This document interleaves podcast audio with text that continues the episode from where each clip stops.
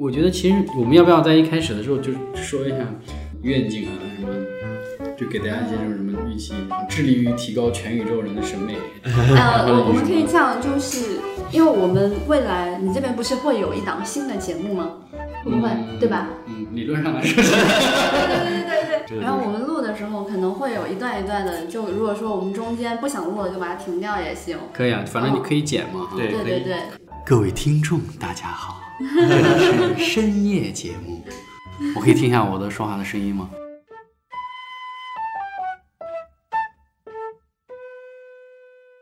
欢迎大家收听这一期的设计蛋白粉，这是我们第二期的节目。然后这一期我们请到了石导，呃，来参加我们的节目。我们上期在做王秀那一期节目的时候，还有听众留言说石导是不是也参加了？听说石大大也来了，这次真的来了。好。哈哈喽大家好，那个 我是乱入设计蛋白粉节目，然后来跟高丽和小严，然后来取取经，因为其实我们想把那个整个 TG 的这个电台的这个内容想丰富一下，嗯，啊，本来我也是想设计一个就是跟创意视觉，但是有关系，但是说不会讲的那么专业，而是一个就是比较开放式的、比较好玩的一个节目。其实我们也感觉我们以前的节目有一点太专业向了，是，然后其实我们一直是那种不太不太懂得开玩笑的人。其实如果石导没来的话，我觉得我们会一直延续那个风格很久的。嗯 希望有人来带领一下我们。嗯，我我觉得还是要先做一个那个自我定位哈。我觉得就是高丽和小严的那个节目，之所以我是乱入，就是因为我觉得他们的节目逼格太高，然后我要把他们的节目的逼格拉低一点，然后作为一个逗逼的存在，然后来乱入一下设计跟创意的这个这个这个这个专业范畴的内容。嗯其实我对这期节目也还挺期待的，因为因为我不知道后面会发生什么。我们之前的节目其实大致都会有一个准备，但我们今天我们跟大家一样，也是我我可能在前两秒钟才简单的听石导说了一下今天核心的讲的内容，但是之后要发生什么我是不知道的，所以对我来说这是一次挺神奇的旅行。嗯，哎呀，看到那个那个，我感觉压力压力倍增，然后心慌的不得了啊。我们要不先就介绍一下吧，就是以前我们其实我们做的都是网站设计部分的嘛，然后现在石导加入了之后，可能需要给就是前面的听众介绍一下，就是比如说我们为什么叫他石导，他主要是从事哪一块儿工作的，就是有一个大概的一个背景了解。哦，那我就做个自我介绍，然后我也是 TG Ideas 这个团队团队中的一员。然后呢，我其实是主要负责，就整个 TG Ideas 的官方名字叫创意设计中心嘛，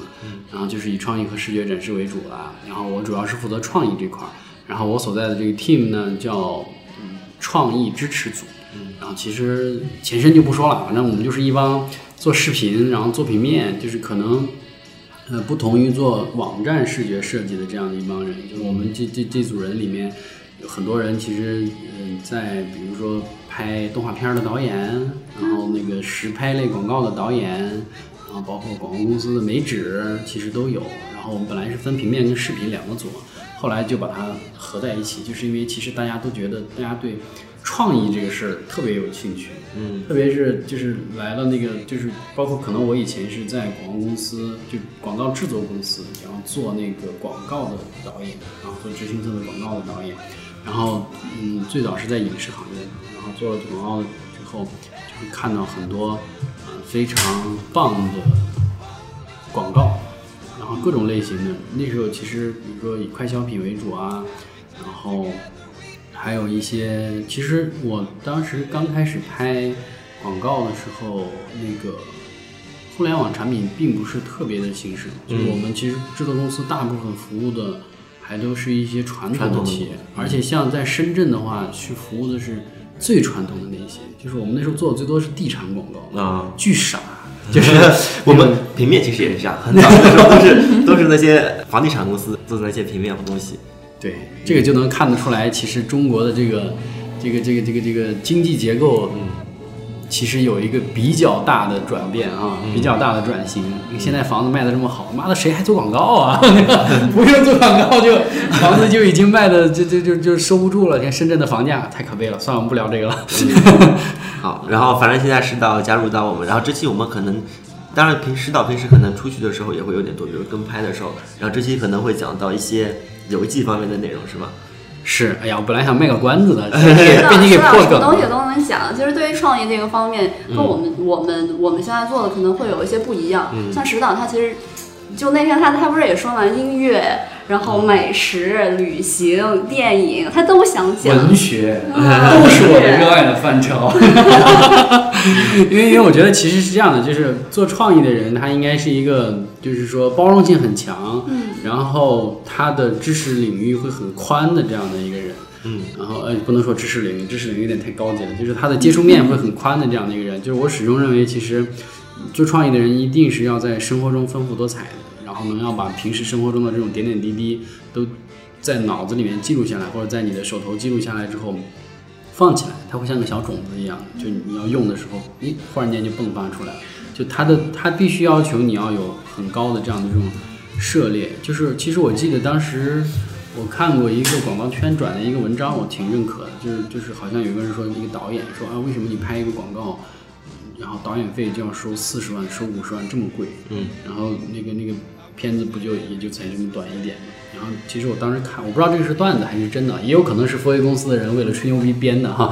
就 当时其实你知道他们会做很多这种东西去忽悠客户啊。里面有一个点我觉得挺有意思的，就是他说，他说你你你看到的是我在为你工作了两天，然后展现出来了一分钟的内容，但是实际上这里面包含着我四十年或者是五十年的生活，就是这代表了我的品味、我的价值观、我的审美，然后我的思想，其实都放在这个作品里。所以我就听了这个话，其实我很有感触。就是我我也跟团队的同学一直在说，就是你们其实一定要多看书，然后多涉猎这样的这种知识，然后平时去多观察。就是其实我觉得应该是一个杂家这样的性质。我我觉得这个像我跟高丽走的其实风格，因为因为我们两个性格的限制，我们走的好像很知识向，但我觉得每一个知识的一个深入啊，它其实就是一门大学，包括就像石导说的美食、旅行、音乐、电影、文文学，它其实是一个综合性的一个学科。只有我们拥有一个综合性的东西的时候，我们才能把这样一个东西推得更深入。就像我石导刚才说的那个故事，像我小时候听的一个寓言故事，他就是那个什么，他是说呃一艘船上哪个地方有问题，呃那个专家上了那艘船，就画了一条线，就说这个地方，然后就大概也是付了多少的费用，但是他这条线就包含了他所有的一个经验，呃所有的专业的东西的一个总和，对对他的这对么多年的那种经验的积累和学习。对对对，嗯。这是这是，其实刚才高丽已经破梗了，就是说可能我们 先先先来试水，就跟大家聊一聊，就是有时候出去玩的一些心得的一些分享，就是可以算是一个不太专业的旅游类节目吧。因为其实专业的，其实我们要从，比如说我看过很多那个行程，要从怎么样去选航班的机票、办签证，巴拉巴拉巴拉这些乱七八糟的东西都要去讲。但我觉得可能我们不会谈那么细，就我们会更多的是谈的是。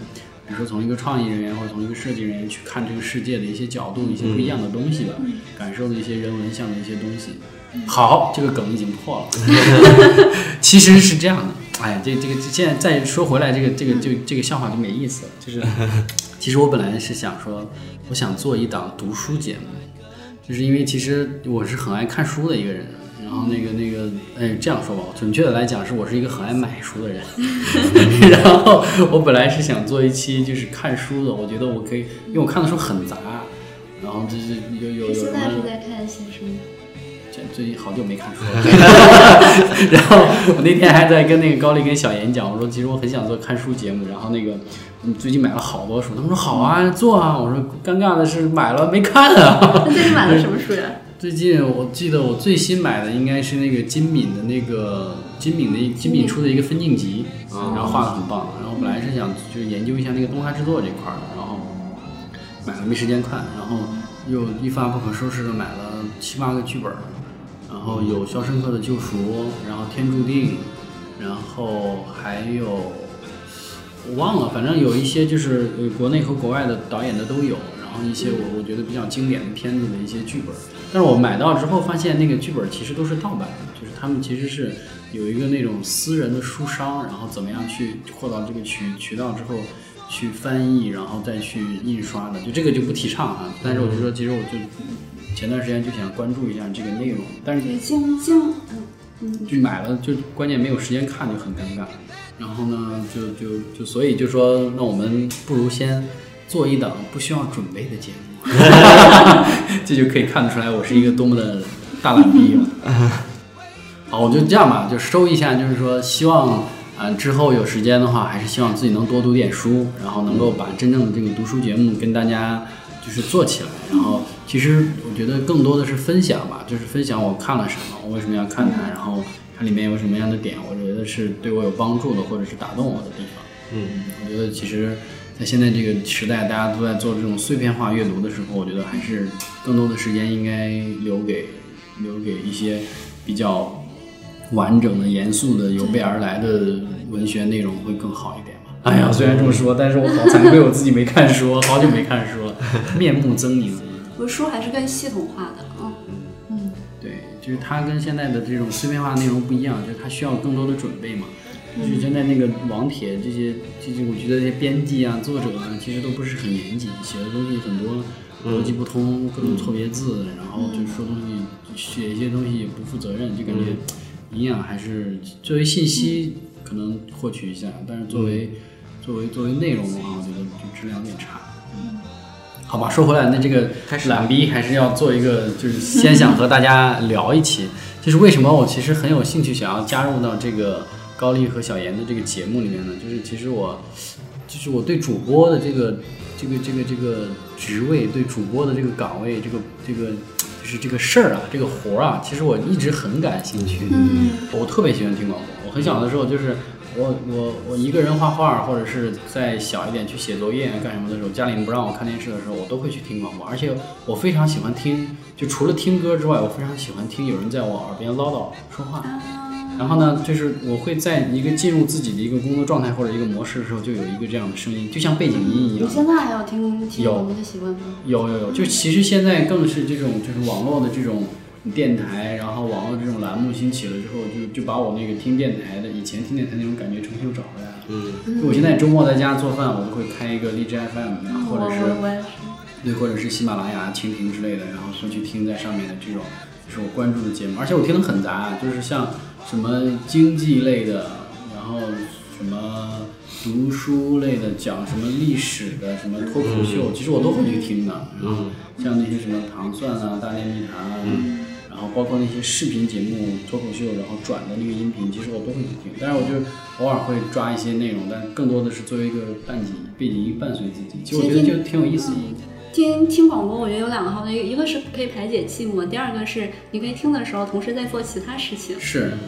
我觉得一个一个好的主播，我认为那最大的一个一个点就是说，他说话你不烦。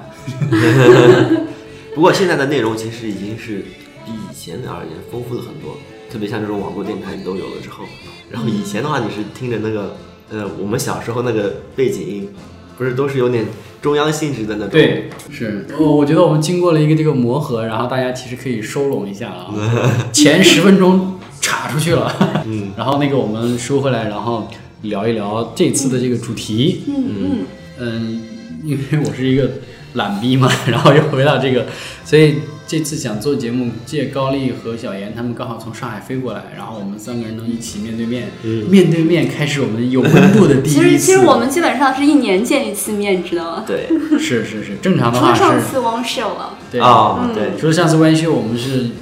有一个小团队飞到上海去参加，然后跟小严、高丽他们见面之外，其他的我们说真的是一年可能年会的时候才能见一次。所以下次要听到这种节目的话，就要下一年了，是吧？哎呀，希望不要。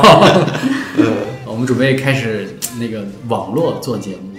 回去研究一下远程做节目，然后做一个开着视频聊天的节目。因为我想做一个跟大家分享一些，就是我去。嗯，去年出去玩的一些一些一些经历。嗯，我自己其实是想做一个节目，叫吃过的和看过的。就这个其实源自于那个原来团队的那个王大师。嗯，很搞笑，有时候经常会揶揄我，就是他有时候一说一个什么女优啊，然后什么什么什么门呐，我都说哎，我知道这个。然后他都会语重心长的看着我说，哎呀，吃过见过。然后呢，这其实我觉得这个这个揶揄还挺有意思的，我我就把它其实。想做成我自己的一个分享的一个主题吧，因为我这其实一个是好玩儿，一个是好吃嘛，然后我就说我想把我吃过的和见过的这些内容好玩儿的内容，其实分享给大家。然后二零一六年去了挺多地方的，二零一六年嗯工作和自己出去玩儿，其实去了蛮多地方的，有去有有有去过加拿大，然后多伦多，然后有去到巴西，然后巴西都去了，有有去巴西，然后啊我们 team building 去了那个日本，然后嗯，自己都是在二零一六年那对年去的吗？对，二零一六年，反正就国外去了这几个地方吧，然后巴西、加拿大，然后日本、美国，然后再加上一五年，反正就其实去了一些北半球都跑遍了。我那天算了一下，其实不是南半球我也去了，南半球那个我去了新西兰，啊，一五年的一五年的那个就是那个那个国庆长假，然后我是和我老婆还有另外三个好朋友，我们一起自驾去新西兰，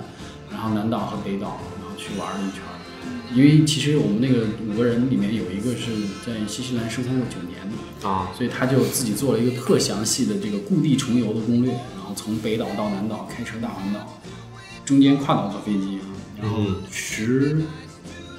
十四五天吧，我忘了，然后我们就特别省事儿。点了一个跟随，然后就去了。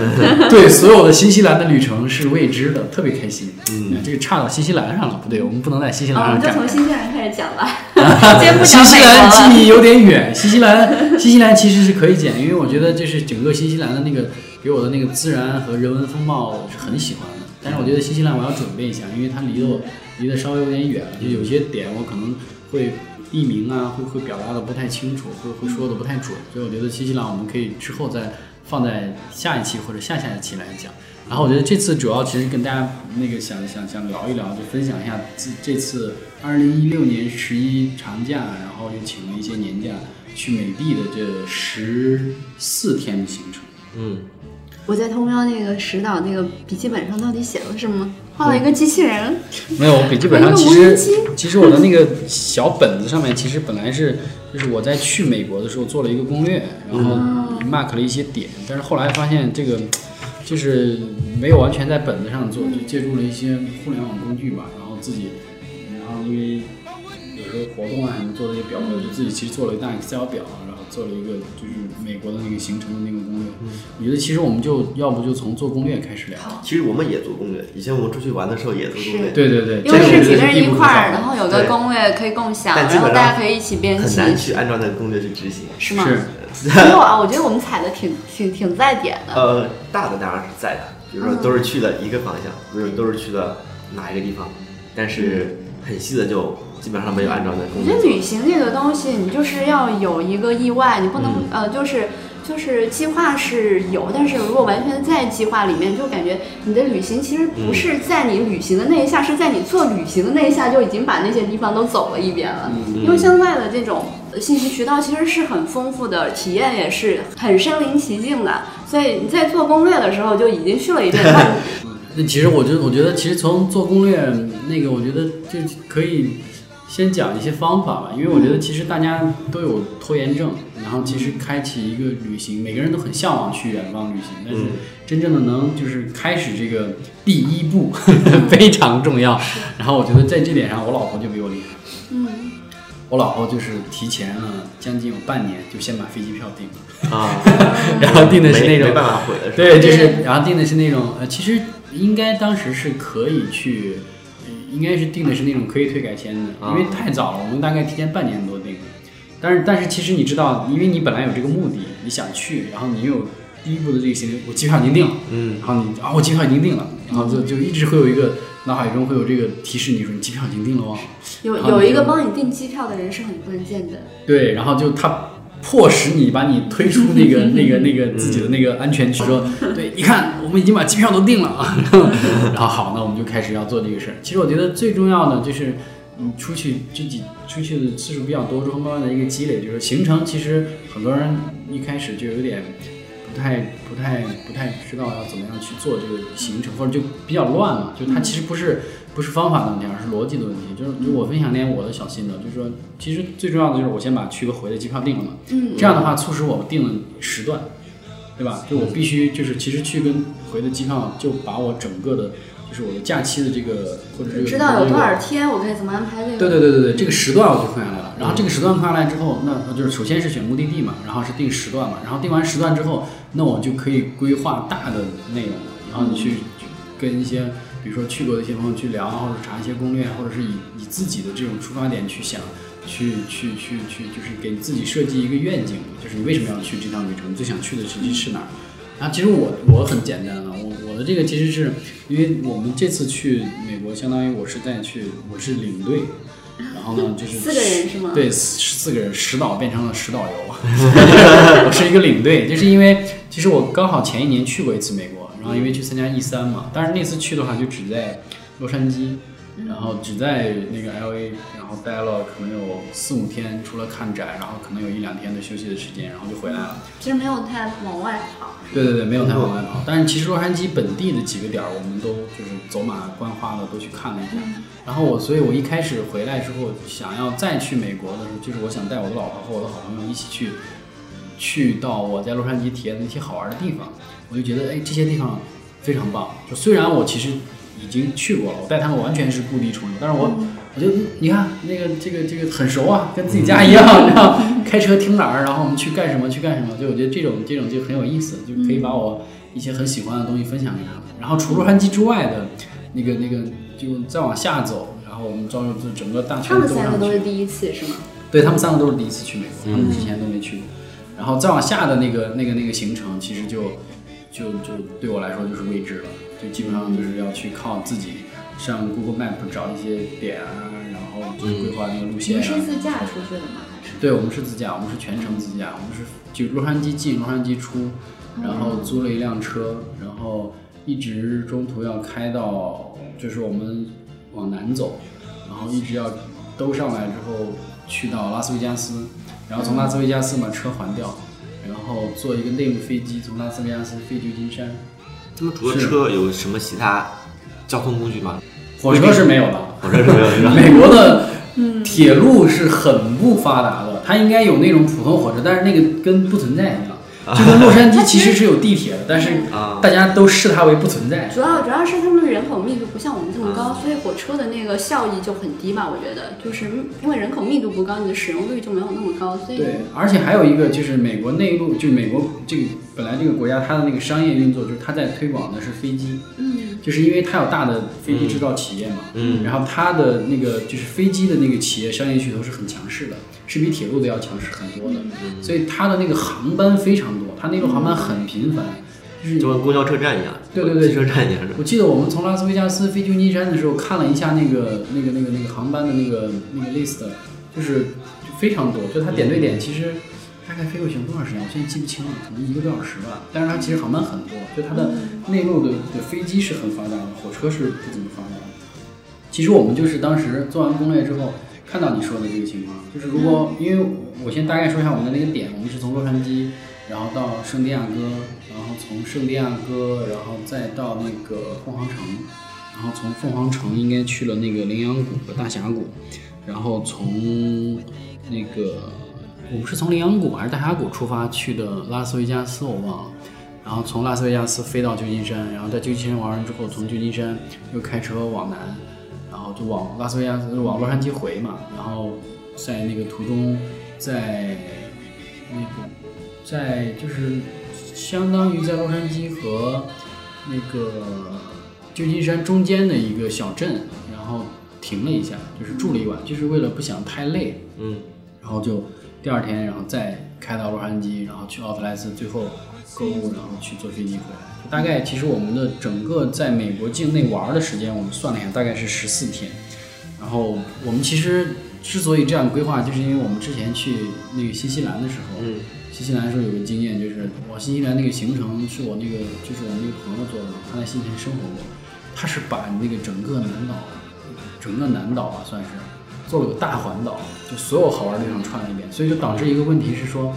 我们每天都会换一个酒店。特赶是吗？对，就变成我们整个旅程特别的赶。你想，其实很累。你每天早上起来收拾行李，然后装车，然后开三到四个小时，多的要开五个小时，短的最少也要开两个小时。然后到一个地方，然后驻宅，然后玩儿，然后收拾东西，然后吃晚餐，然后再收拾好行囊，然后然后然后准备睡觉，然后第二天早上起来再收拾再走。就是我们其实只有在北岛奥克兰的时候是同一个酒店住了两天，然后回来的时候好像又是这样，就基本上那个行程我们是每一个点儿只能只能玩一天，就是每天都要换一要半。天是吧？对，所以就特别累。所以我们这次就是说，尽量的去把那个就是点啊，就是我们没有没有做大环线，就是就是把这些，比如说我觉得旧金山好玩，我就把旧金山我们就可以我们就放了三天，然后洛杉矶其实加上到的那一晚，然后也是住了三天，然后其实真正玩是两天，然后其他的其他的我们应该是找了一个很休闲的，好像是羚羊谷吧，然后就也是听同事介绍说那里很漂亮，很休闲，我们就在那里也住两天，就是尽量不要安排每天一个酒店，这样的话会会特别的赶。就特别像以前我们那个日本的那个民宿体验之旅是吧？对，每天每天换一个民宿，然后就传在那个赶路的过程中间。对。但但我们我们其实是真的是不过也有一个因为我们的。一开始的目标就是，比如说体验一下民宿，就还能接受，是。吧？对对。对，其实是就是说看你怎么看你怎么选啊，就是其实那样的话，它会有更多体验嘛，嗯，然后然后就更多不一样住的，然后环境周围，但是就缺少一个相对深度一点的像像那次我们民宿体验之旅，我的记忆就是拖拖着着个拉拉杆箱，然后一直在路上拿着谷歌地图一直在找那个点。第一次还可以，然后之后就不能再这么干。是的，是的，是的。就主要还是源于我们懒。大家一商量，然后说那个行程怎么样？我们这次要不要去黄石？然后说黄石可以去吗？可以去，就是辛苦一点，可能路上一口气要开七八个小时，放弃，以后再说吧。啊，我们要不要去？嗯，评估一下路程，我觉得我们还是老年休闲团为主。然后大家这次就基本上组了一个老年休闲团，嗯然后就就就去了一下。哎，开车的话，国内驾照办一个翻译件是不是就可以？对，然后包括租车，我们都是在那个国内的那个中文的租车平台租的。啊，就其实推荐几个那个 app，就是包括平台这些比较好用的。是首先第一个一定要装的就是 Google Map，嗯，然后出国之后一定要换一个用用用一个境外的 WiFi 或者是有个网络，对，然后或者哎或换一张我们当时境外的卡。我我们当时那个就是有有一次手机突然间是没有信号，但是他们在没有信号的情况下、g p s 是可以用的。对，因为你手机里面有一个模块儿是跟卫星做定位的嘛，对对对就是你缺失信号之后，你其实是可以有继续指引的，但是它可能没有那些语音反馈了，因为它那些是在服务器上的嘛。嗯嗯嗯，然后就是，我觉得这点要跟大家做一个小 tips，就是那个如果你是现在有很多联通跟移动其实都开了那个全球漫游嘛，而且也不贵嘛，包天其实跟你租一个 WiFi 蛋差不多。但是为什么我们没用？嗯，就是因为那个联通和移动，就包括中国电信在内吧，就是国内运营商出了国之后，虽然你接了当地的三 G 和四 G，但是它应该从 SIM 卡上把那个 Google 的那个所有应用给屏蔽掉。啊，对，就是就就是是这是我这次去新加坡，就我去年去哦，去年去了新加坡，去年去新加坡的时候知道的，就是我我办了一个那个套餐，但是我就打不开 Google Map。就是你出了国还是逃不出来，是吧？对，就是就是你只要不换你这张 SIM 卡，嗯然后除非你接 WiFi，但是你用自己卡的这个三 G、四 G 什么网络都好，Google 所有的产品都用不了，Google 翻译用不了，然后 Google Map 也用不了，这个就很尴尬，所以就我们就选择，那我们就租个蛋，我们就买个卡，买卡应该是划算的，嗯，就从这个省钱小贴士上面，在淘宝上提前买个卡应该是很方便的。嗯然后第一个其实就是大家肯定要装 Google Map，然后那个如果是苹果手机的话，那个苹果的地图也很好用。之前我上一次去的时候，苹果地图没有 Google 好用，但是这一次的时候，就很多那个 Google 不准，或者是搜不到的那个，也不是搜不到吧，就是可能中间会有误差的那个地方，我们会用那个苹果补一下，就发现苹果现在在本土的，就美国本土的那个地图，它接入的是另外一个服务商，但我没研究是谁，然后就就其实做的非常好，做的很细。但是它的两个产品的那个逻辑其实不太一样。就苹果的那个就导航是分段式导航，就它就你要看一个全图很麻烦，它只能就是拨一下，然后到到下一段路程，就比如说一个转弯之后，在一个下一个转弯之前。它只告诉你近况要怎么走。对对对对对，就是你很难做一个，比如说你开车，我想看一个总览，就是大概到我的这个路看不到总的线什么方向，只能看到下一步是什么。对对对，就它这点其实交互体验不是特别好，但是其他的我觉得就是从准确性啊，包括查找这个东西的这个变异程度啊，其实很好。嗯然后有 Google Map 这个一定要装，然后现在就是那个谷歌的那个翻译，然嗯后因为其实就谷歌翻译，就是因为我其实没有太去研究翻译类产品，但我觉得谷歌翻译基本上满足了就是很多应用，而且还最近出了一个，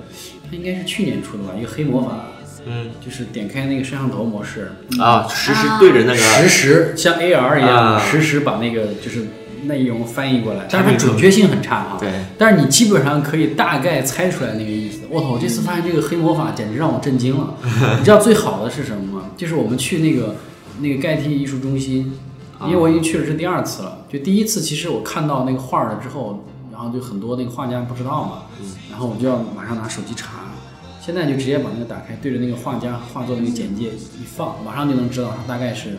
哪个世纪，然后谁，然后画的什么样的标题。哇，嗯，简直这个黑魔法，完全黑魔法。而且人名的东西会比货品要更好识别一点。就是那最尴尬的是最尴尬的是，如果老外有个人叫 J 的话，你嫂子会翻译成周杰伦。谁知道那个 J 到底是谁呀、他就翻译成周杰伦，我觉得这个特别尴尬啊。现在的那个翻译是蛮强大的，就是包括实时的语音翻译，就是我实时在这儿讲，就它就可以直直接翻译成那个英文或中文。就是你要拿个手机对着。对对对，但有有有这样的一些翻译软件帮助的话，平常还需要有其他的那种英文上的交流吗？会不会有什么障碍之类的？只靠这一套行不行？对，就我觉得其实还是会存在一些问题，就是说那个现在的那个翻译软件，它其实还是一个，就是我觉得应该，我觉得现在的那个翻译软件，它其实还是一个，应该是二点零版本吧，就它可能会有一些加入一些人工智能的部分，但是实际上来说，它的那个翻译的准确度其实很低，它有很多那个固定说法，你真的是看不懂，就它可能缺少，我认为它是缺少那个语言习惯的积累是，嗯，是，我觉得它还有一些比较地域性的语言啊，或者什么的，对。就可能就翻译不出来。就是就就比较奇怪的那个说法，就我给举两个例子，一个是我这次我们前段时间去日本的时候，就说那个翻译软件，然后那个那个那个我们当时去那个高尾山，然后去看枫叶，然后在路上有一个日本的年纪比较大的一个一个年长者，然后他捡到了一个走失的小孩然后呢，他跟这个小孩儿说话，这个小孩儿是日本老人？日本老人捡到了一个日本小孩儿，但是当时不知道，因为那个日那因为那个日本小孩儿他年纪大概就三岁左右，他不说话，你给他任何问题他都不说话，但是他其实一点儿不害怕，他也不哭，他也不怎么样。然后旁边有人，好心人就在那里给他糖，他就吃了嘛。然后我就就说到翻译的那个，就是就是我们在很开心的兴高采烈的各种什么东北腔，然后什么广东话，然后正在聊着走着的时候，就被那个日本老人抓住了我们其中一个人，就使劲拖，很紧张。我说干嘛干嘛？你干嘛？什么意思啊？抓住我们团队中一个姑娘，然后我说你干嘛干什么？结果他把我们拽过去之后，他很着急，他就用日语跟我们说说了一大串东西，然后我们也听不懂嘛。然后呢，旁边有一个年轻的一个女孩，就用她的手机，然后在雅虎的翻译上面，然后啊，是我们一一块儿。不是不是是当地日本人，啊然后他们就他就翻译两个字，然后给我看，然后他其实他应该我想象中他在日语的输入里面，他输入的应该是走失的孩子，对，嗯，但是他翻译成中文之后是米子，就是谜语的谜，就是儿子的子谜子。嗯。但是这这你就看到他那个准确性其实是有问题的嘛，就他其实日语我我认为他应该翻译的是这个小孩走失了，或者是这是一个走失的孩子，然后他翻译成中文实际上是谜子，但我们其实就懂了，就说哦，他，然后他其实就就下来就想就想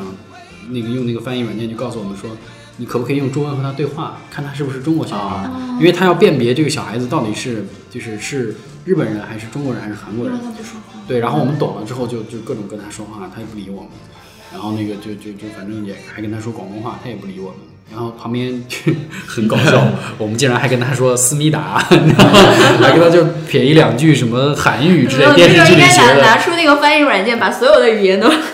都都播一遍。但那那小孩他是年纪太小了，嗯他就一直一直没说话。然后他其实后来很快就就就就把他要送到那个救助中心去，然后那个那个半路就碰到他妈妈，他妈妈就是一个日本人，他妈妈他爸爸都是日本人，然后他们当时带两个小孩儿，然后这个走失的小孩儿是他们的大儿子，他们还有一个很小的抱在怀里的，嗯，所以就充分看得出来日本这个国家的这个治安还是非常厉害的。就是在你想在一个公共的又是山的一个公园，而且在接近傍晚的时候流量不，多是吗？非常大流量大。对，然后那个小孩走失了之后，他妈一点都不着急。啊，就是你说像在中国，我们都是这他这这这个母亲估计应该就是已经哭昏在某个山脚下来讲，我的儿子啊。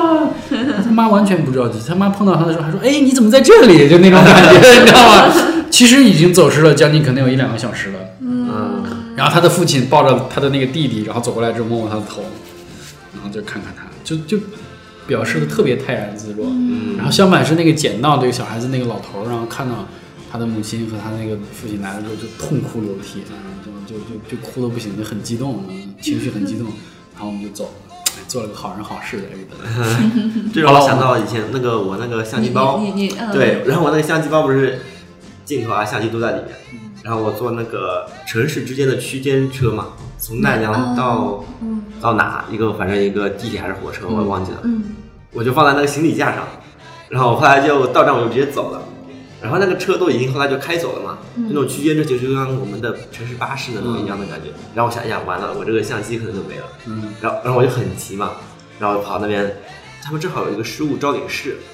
我这个他们这个车开走之后，有一个人会专门在上面去看那些所有的行李有没有遗漏的，然后他就把那些遗漏的都统一归纳到那个失物招领室里面。然后啊，我在那边就找到了。好像是你你那个包还到下一站去了是吗？呃，没到下站，只是在总站嘛。但那个班次其实很快，哦那种班次那种城市列车嘛，这种他就等于说到了一个总站之后，专门有人上来负责打扫和清理这个遗失物品，然后拿到一个保管地。然后一下子那辆车就开走了，因为我去的时候那辆车已经没有了，嗯，就是确实是，我觉得这个这个真的很严谨。我们第一次很早之前去日本团建也是，谁的笔记本儿然后丢到酒店里，而且很尴尬，因为我们那时候跟团旅游，啊、已经换了第三个酒店了，他的笔记本丢在丢在第一个酒店里，他才想起来。那导游打了一圈电话，后来把笔记本还给他送过来了。嗯好像，反正就是最后一个很便利的方式就获取到了，然后什么都没丢，嗯这这块还是挺厉害的。嗯我们不是在说美 国，咱们查到日本去了，然后就说翻译。哦，我们说翻译软件这个事儿是吧？嗯。拐回来继续说翻译软件这个事儿啊，就是说第第一个例子就是我觉得这个翻译的这个准确性嘛，就它其实还是比较比较靠字面意思去理解的，缺少一些那种就是语言方法或两个文化之间的那种沟通和那种交流嘛。所以我觉得对那种实时翻译，除非是人工的同声传译之外，就是电脑做的，我觉得不知道人工智能未来会发生什么。但我觉得近期可能还是不行。前段时间不是那个就连微信的那个小程序嘛，他们现在不是有付费在搜集一些，就是让大家成为那个数据源，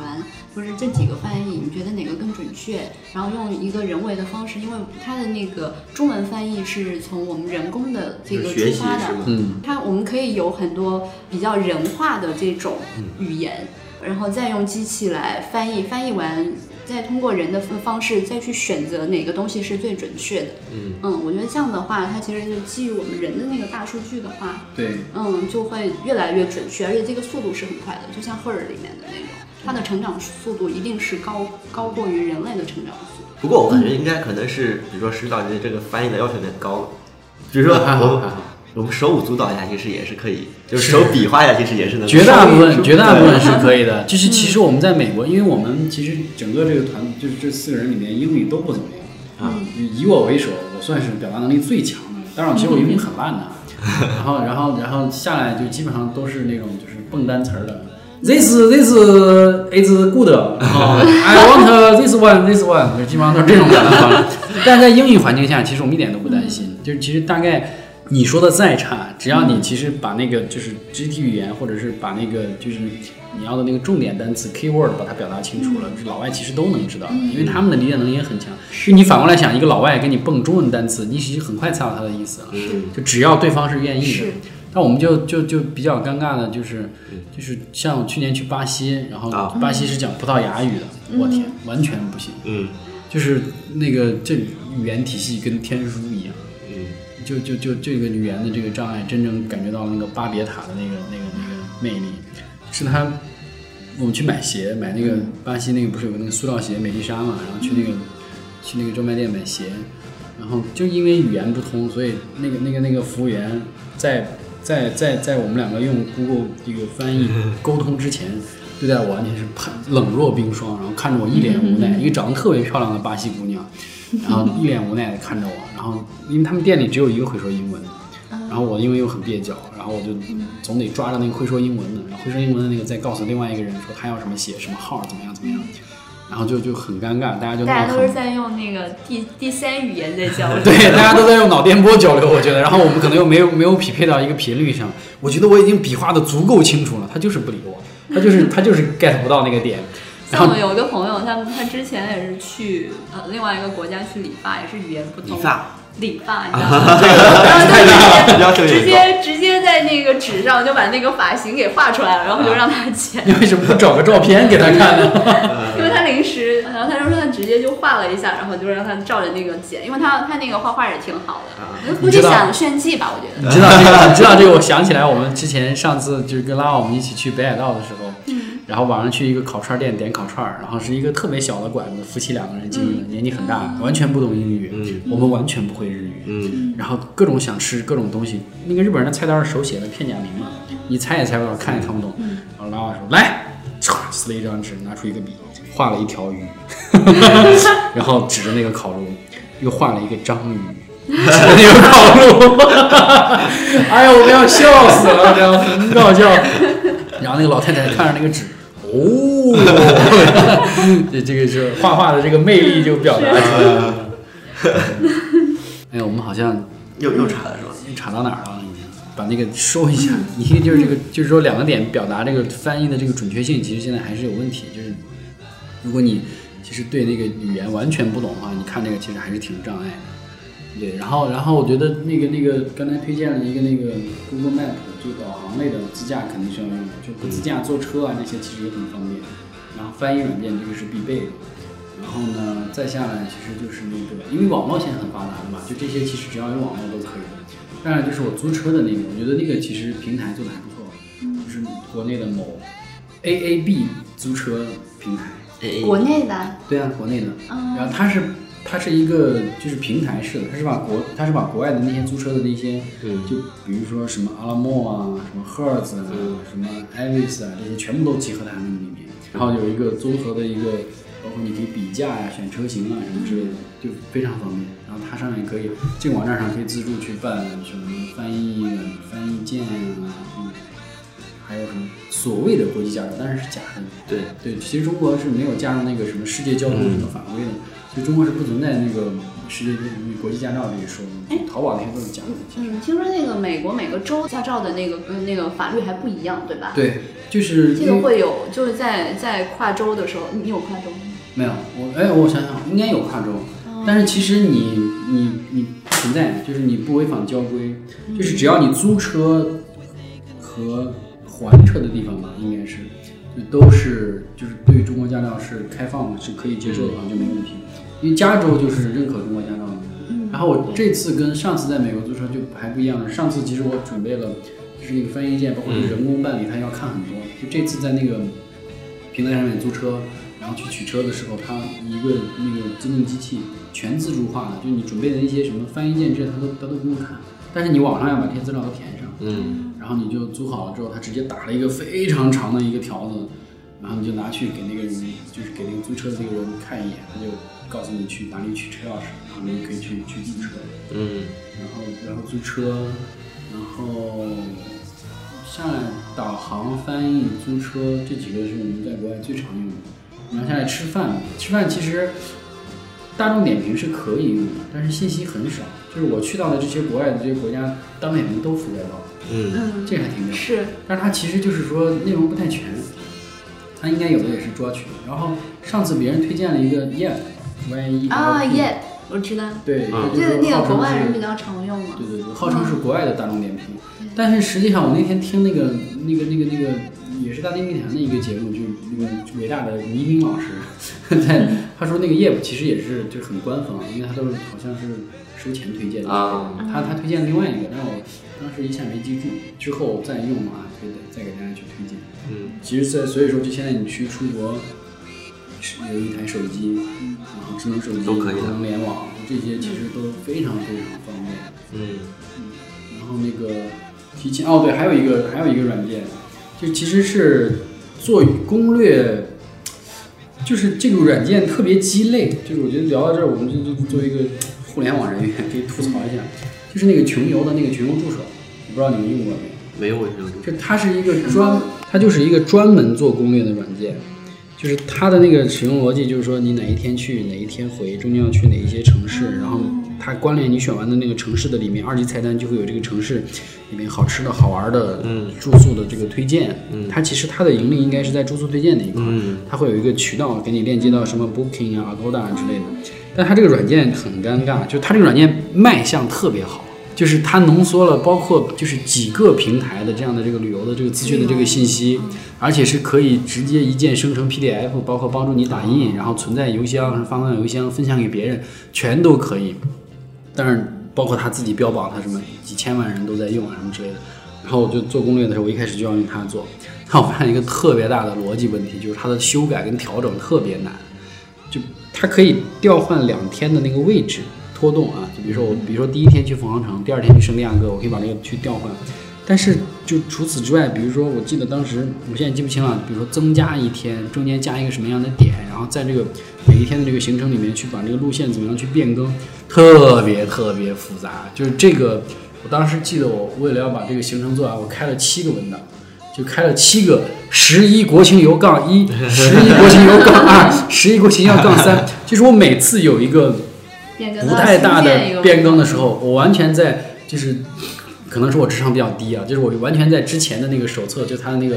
就是那个那个那个线路规划上面是是是解决不了的，我必须要重新开一个，所以最后就变成什么了？最后就变成我认为它最好的地方是在于，你先用你最常用的方式，最习惯的是，不管是你是在把它写在纸上，还是做一个 Excel 表，然后把每一天、每个时间，然后住宿、交通啊，就把这些东西全部列好之后，把这个东西确认了，百分之九十九确认了之后，把它输入到这个里面，然后它会生成一个图文并茂的手册，然后分享给小伙伴，觉得很牛逼。但是 这个东西从零开始做攻略，完全是个就是特别特别鸡肋的东西。它是个后期整理的一个定位是吧？对它的它的定位真的就是你把所有东西都做好，然后把它变现，嗯，它自己会包括你关联的那些玩的地方，它会给你一些注解，这个都是你不用去选的，它是默认的一些，就这个地方大概是就是有一些什么样的特点，有什么好玩的，然后包括你在里面可以选，就是你每天就它有些地方做的很很理性，它比如说你希望你的今天的行程是繁忙还是休闲，哦，还这样子。对，繁忙的话就是哦你可以玩六个小时到八个小时，这叫就是繁忙的，它就会推荐你，比如六到八个小时，然后你可以玩大概多少个点，每个点它底下都有一个时间标注，是比如说这个里面只能玩一个小时，然后百分之多少人在这里面花了四个小时，他就会告诉你这些内容，这些特别好。就是你其实把大的做好了之后，把它这些罗列进去，它给你生成一个最终的一个路书，对吧？就就就就就像一个 LP 一样，这个就非常棒。但是他娘的，这个东西真的是你你从零开始做那个路路那个那个路线的时候，完全是个噩梦。就它的那个结构调整特别特别复杂，就就就这也不太好。就这几个这几个软件，我觉得其实不过听你这么一说，我回头我 还是想想试一下下。对对对，对这个是值得试的，但是就是说，就是我的经验就是说，你从零开始做不要用它，而你用自己最习惯的方式，把时间、日程、住宿的这些点，基本上其实大概的都罗列好，然后用它来最后把它变现成为一个就是图文并茂的可演示的东西，然后作为自己旅游中不断去查阅的一个资料，其实挺好的。嗯啊，其他的就其他的就就能想到的大概是这几个软件。我觉得其实可以接着聊的话，可以再再往下看看。我们是不是其实已经录了一个小时了，然后还没开始落地到，我还没有飞到洛杉矶呢。我觉得我们今天把这个录完，其实还挺困难的。以我们的这个效率和这我觉得个思想卡的这个方式，石导就像一棵树，你知就是就是哪哪个点都能岔出去，就是把岔出去，它把美还有一西这个小讲完之后，树其实就把对对对中国不是把这个旅游这个件事全部讲完了，是吧？是的，是的，你知道为什么包包括会这样吗日本、新西兰，然后就已经都逛了一圈了你。知道为什么会这样吗？就是因为我其实听了这么多主播之外，发现主播的核心技能就是查，就是主播一定要能查。嗯我我我们就就就是跟着跟着，到时候再把它拽回来。我觉得，我觉得其实你们就负责把我拽回来，然后我就负责查。那那那，我觉得就前面查了这么多，其实说一下那个正题，就是讲一讲那个，就是到就先说洛杉矶吧。然后我刚才大概讲了一下我们的那个行程，然后我也可以看一下 Google Map。我们大概就是美西的一个叫小环线，嗯，然后呢，为什么叫小环线？其实我也记不太清了，因为好像有一个大环线是会环到。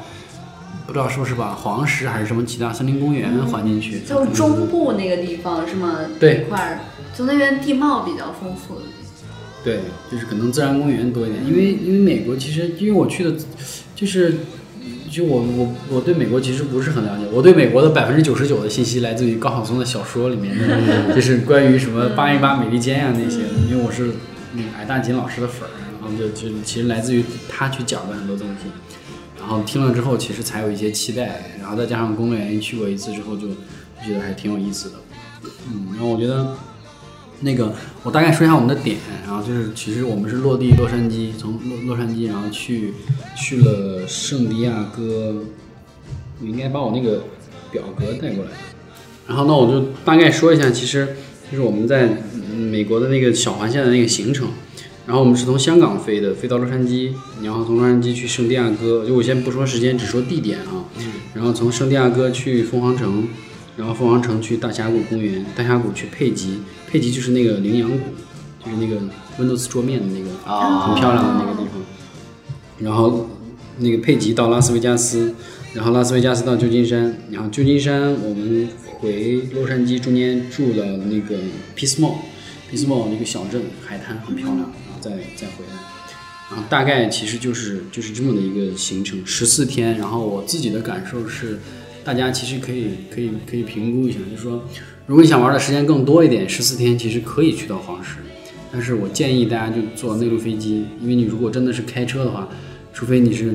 年轻小伙子，力气壮，然后那个精力特别旺盛啊，那种整天每天开，然后都 都都不带不带停的，我觉得那种可以体验一下。然后同期其实咱们有一个同事去了那个也是美西，然后四大国家公园，然后就全部玩完，就几乎每天都在开车，一天要开好几百公里，就可以住在车上。那那边的车那边的路况怎么样？就是很好，很好，很好。美国高速公路修的很漂亮。还是不行，人家就堵车嘛。对，堵得特别厉害。我觉得我觉得跟国内是有一拼的。洛杉矶，洛杉矶的那个交通的那个，其实它的那个交通网，洛杉矶交通网络的效率是很高的。我记得我们当时其实它确实很堵车，但我们当时在第一次去的时候，那那边那个地地陪的人员跟我们讲过，洛杉矶应该是是一千八百万人两千辆车，还是两千万人一千八百万辆车，嗯很可怕。你想北京才六百万辆车，堵成这样，嗯，所以洛杉矶的那个洛杉矶的那个高速是非常发达的。洛杉矶的高速就很像深圳的北环和滨海，它很像快速路，因为它其实没有那种就是美国，反正加州是，就我们走这一趟基本上是高速公路都是免费的。是它好像是左右都各八车道还是什么？四车道应该是左右各四车道，双向八车道。可能是我我那个是出出洛杉矶的时候，因为我记得两边都是车那个前灯和尾灯的颜色是不一样的嘛。嗯。那所以我就看过去就两片就两片车，呃对对对对对，两片车灯，然后一边一边是白色，一边是红色，然后在在在挪动。但是可能我那天运气不是很好，然后堵车堵得特别严重。它那早晚两个小时的车早晚高峰它是它是要堵的。早晚高峰是要多，就你如果是特别懂那种，我我不知道是不是有交通事故或者什么的，基本上是。但是他们其实开车的人的那个，是对于交规还是非常遵守的，就是很少，基本没有。如果违章，你去看或者开的很奇怪的那种人，基本上都是 外国人，然后以以以跟我的面孔长得很像的为主。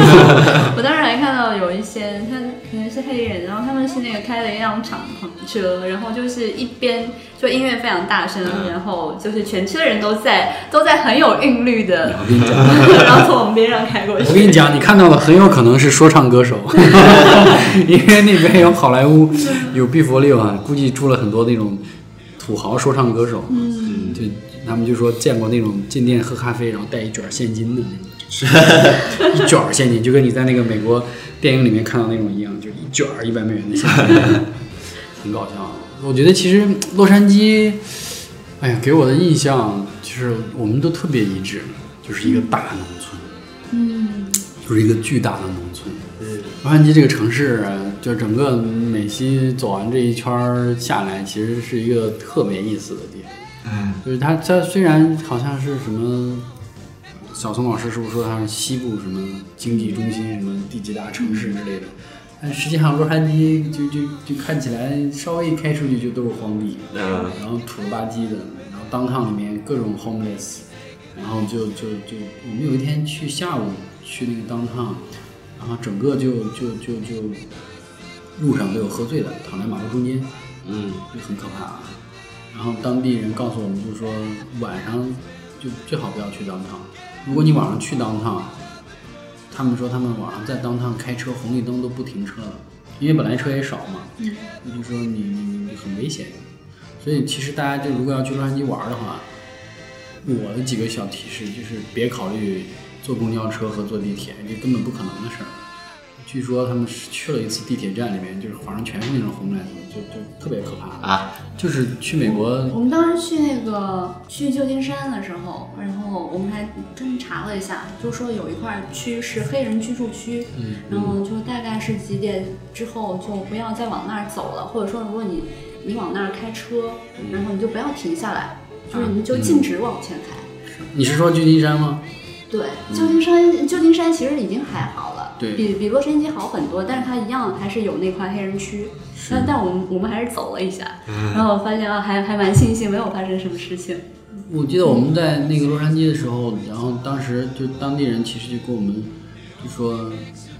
你如果要是去洛杉矶玩，然后要就是就包括去美国的这些城市吧，嗯他们就说他们不是分什么 downtown 什么 middle town 什么之类的嘛，然后就说就 downtown 一般都是市中心，然后它的那个市中心跟我们那个市中心的概念完全不一样。你在中国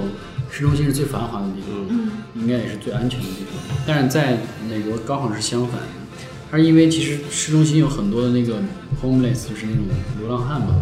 为什么有这么多流浪汉？就是因为它其实政府公政府机关都在市中心，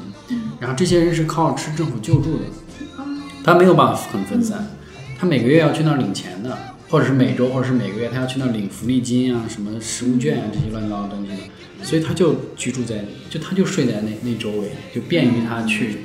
领那些东西。他没有办法走很远，因为他们就我看也不坐车，也不怎么样。就大家想看，就跟那个 Working Dead 一样，就是那些黑人也有，白人也有，戴一个那种棒球帽，或者是穿一个那个帽衫儿把帽子这样兜着，然后很搞笑。他们有一一个标志性的，就是每个人就是经就是大部分人会推一个那个超市的推车，然后那个推车里面是他们全部的家当，就什么小杯子啊，什么什么挂个酒啊，什么衣服啊，什么之类，推着那个小推车，然后就就在那个里面像 Working Dead 一样，咔，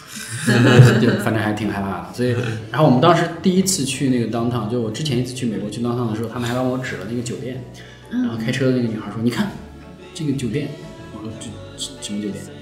记不记得那个蓝可儿？”我说：“嗯。”我说：“我我知道。”对对，听众没有不知道蓝可儿的，可以上网搜一下。然后就是那个神秘事件，他说就住的是这个酒店，就在 downtown 里。就其实他住的那个酒店就很乱，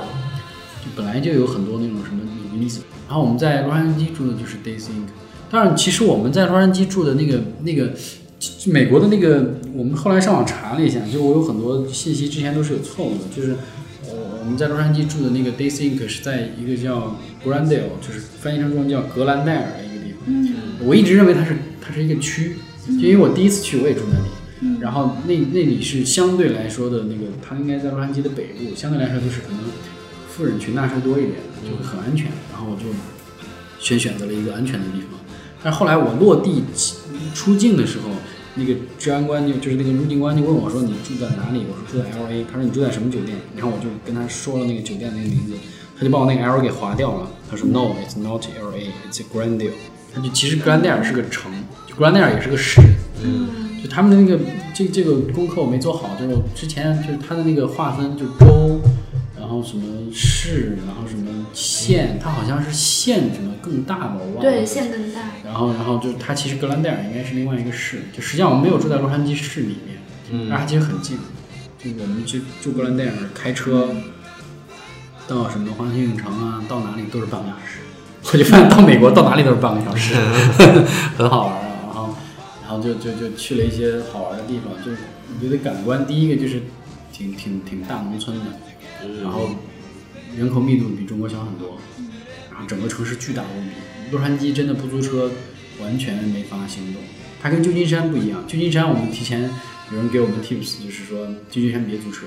旧金山城市很小，街道很窄，停车很难，嗯公共交通特别发达，所以对，完他们旧全不用金山它是那个山，呃，就是山形的那个地嘛。对。就车上去的时候，我看到每家每户那个车都是这么停的，对对对对对四十五度角这样斜斜在家门口的。就很像，它就是那种山城嘛，老城嘛。然后我们在旧金山两三天完全没租车，全部靠公共交通工具，其实很方便。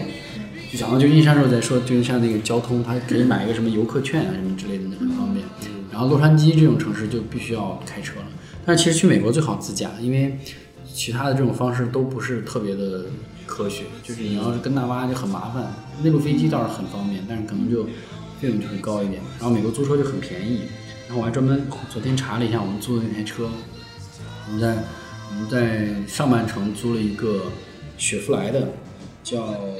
Suburban，那个单词我不太会读，就是一个你们经常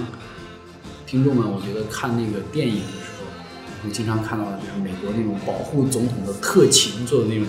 超级大的那种 SUV，记得吗？就是美国特工，美国特工做的那种大 SUV，就像那个什么美国队长，不是什么一些超级电影里面都有什么那种巨长无比的那个。那个大的 SUV，就整个我们把它称为公交车，我们就那那个车现在国内好像我查了一下，去年刚刚引进嘛，然后它卖很贵，一百多万在国内，但是那个在美国卖的很便宜，嗯那个在美国四十万人民币起吧，就因为它是福特跟雪佛兰的嘛，就是它其实那个那个车在美国很普通，然后巨大巨舒适，然后开着可带劲了，就是唯一的就是费油，对，它只有两个排量，一个五点三，一个六点二。我估计可能我们那个应该是五点二排量的 V V 八发动机吧。嗯，哦，那个那个巨大无比，像一个公交车一样。我可以给你们找那个车让你们看，很好玩那个车。我当时在路超级大上看到那种房车也很多，就白色的那种房车。房车很棒，对，但是我们我在那个中国高速公路上看到一辆房车，就卡在那个限高，就是收费站那边卡。这就尴尬了，这他妈就尴尬了。啊然后这个车就就很舒适，然后又很宽大，就是人多。其实最重要的就是就是我觉得要要租一个大车，因为其实很便宜，加上全险一天其实才六百块钱吧，大概、哦就不包括油费啊人民。币是吗？对啊，就很便宜，就就就坐着就就这个车，哦，就就非常舒服。就就是我们就号称把它叫公交车，然后就像一个公交车很长。因为当时我们其实只有四个人，但是号称四个人要带八个箱子，但其实没有了，我们四个人带了四个箱子。嗯，然后它有三排，把后面一排放倒，然后就轻轻松松的把那个箱子放进去。然后因为宽敞，你坐的就不累。然后你开的其实也，因为它的那个车高嘛，视线高，你开着也很舒服。然后我之前在美国租过一次那个那个野马敞篷，我操，那个哇一定要去开野马在美国，结果操巨不好开，那个车反正挺难开的。然后我们就租这个这个这个大车，其实很棒。然后你就每天去超市采购的零食啊、水啊，然后包括什么乱七八糟的东西，你就会发现你你车越大，你的东西会越多，就是你脱掉的衣服就扔在旁边，夏天冷了就穿，不冷就就把它就就扔在一起，然后什么头枕啊、大家的 pad 呀、什么乱七八糟的东西，反正就就就就很舒适，这个车就像一个家一样的，这车就租的还挺棒的，然后就就开着这个又威风的这种大车，因为其实车大也安全，因为别的车会离你远一点。嗯，然后你自己只要遵守交通规则的话，其实就就还挺好。这个大车和小车的差价大概是差不多是吗？你看你租什么样类型的小车，如果你要租像那个卡罗拉那种的小车，嗯就便宜，就能便宜一半儿，好，甚至有的要便宜一半儿以上。但是就卡罗拉的话，我觉得最多两个人，就是你比如说夫妻两个人去租一个小车，但是它有可能卡罗拉的问题就是你带大行李箱你都可能放不下，嗯你要把它放到后后排去。路况其实都没有太大的问题，就其实我们没有去到那种什么森林公园呀、那种地方，所以就就一般的路，我觉得其实大车小车都能跑。大车最最最好的，我觉得是安全跟舒服，嗯，舒适性会强一点。这个也是我们从那个新西兰回来的经验。我们去新西兰其实租的车也很大，但我们新西兰租的是那种 MPV，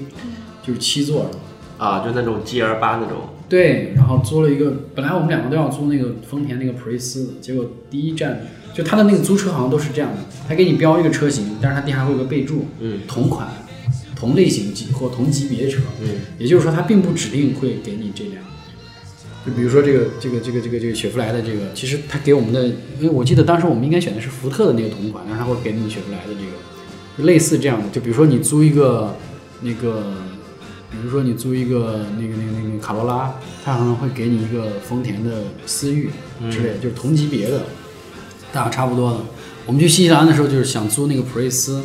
我们两两程其实都选的普锐斯，但它实际上它一开始给了我一个丰田一个现代的叫 IMAX，那个车在中国翻译过来不叫哎 IMAX，、，MX 不是福特 MX 不是现代的 IMAX，就是一个大面包车。啊！我天，那车太难开了，我再不想再开那个车，那个特别大。然后就是我老婆他们就坐的很爽，就我朋友们他们在后面开心的不得了，就是都横着坐的那个一个大面包车一样的。然后就我们在前面开车的时候就巨不爽，它前驱又不是四驱，上一些坡还会打滑，然后车又巨宽无比。它那个车的第一排就是正驾驶跟副驾驶之间还能再坐一个人。就你想它有多宽敞那个车，就不好开。那那这次坐的这车其实就还挺满意的。然后在在洛杉矶，其实其实我我觉得洛杉矶除了那个观感，是大概是一个就是空旷的，稍微看起来有点灰蒙蒙的那个那个那个那个城市之外，它其实有一就好玩的地方还是有。然后我觉得有几个比较好玩的，想给大家推荐的。我觉得第一个就是那个那个盖蒂艺术中心，然后在洛杉矶，具体什么地方？它好像是在什么莫妮卡山上，就它是在一个山上面。然后那个盖蒂中心是这样的，就是它是免费的，但是它那个停车收费，它停车其实挺贵的，它停你去看个看个艺术展，大概可能二十五美金，就一百来块钱的停车费。哦，然后你把车停在它那个艺术馆的那个山下那个停车场，然后走到它那个坐电梯上它那个平台上面，然后它会让你坐一个那个有轨的小电车，嗯，就有点像那种太平山顶的那种车，但是比那个更现代化一点，像一个一小段小地铁一样，开得很慢，你就全部就进去，然后你运到那个山上去，然后然后你就可以去逛那个艺术中心。然后那个艺术中心我去过两次，我两次去洛杉矶的时候都去了，哇，那个简直对于学画画的人来说就简直太棒了，那那简直是圣地，爽的不得了。然后我们后来就听他那个看他那个图册的那个介绍，他以前是一个私人的收藏，他就盖蒂家族的私人收藏。然后呢，就是因为美国的那个遗产税很高嘛，嗯然后就是老盖蒂死了之后，他的儿子如果要继承他的这笔遗产，就是这个艺术品的这个遗产，说是连税都交不起，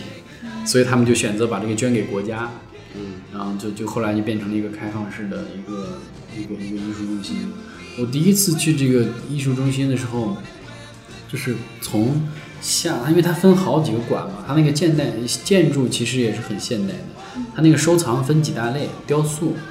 然后那个一些古董，就包括一些欧洲的瓷器，然后来自于欧洲的家具，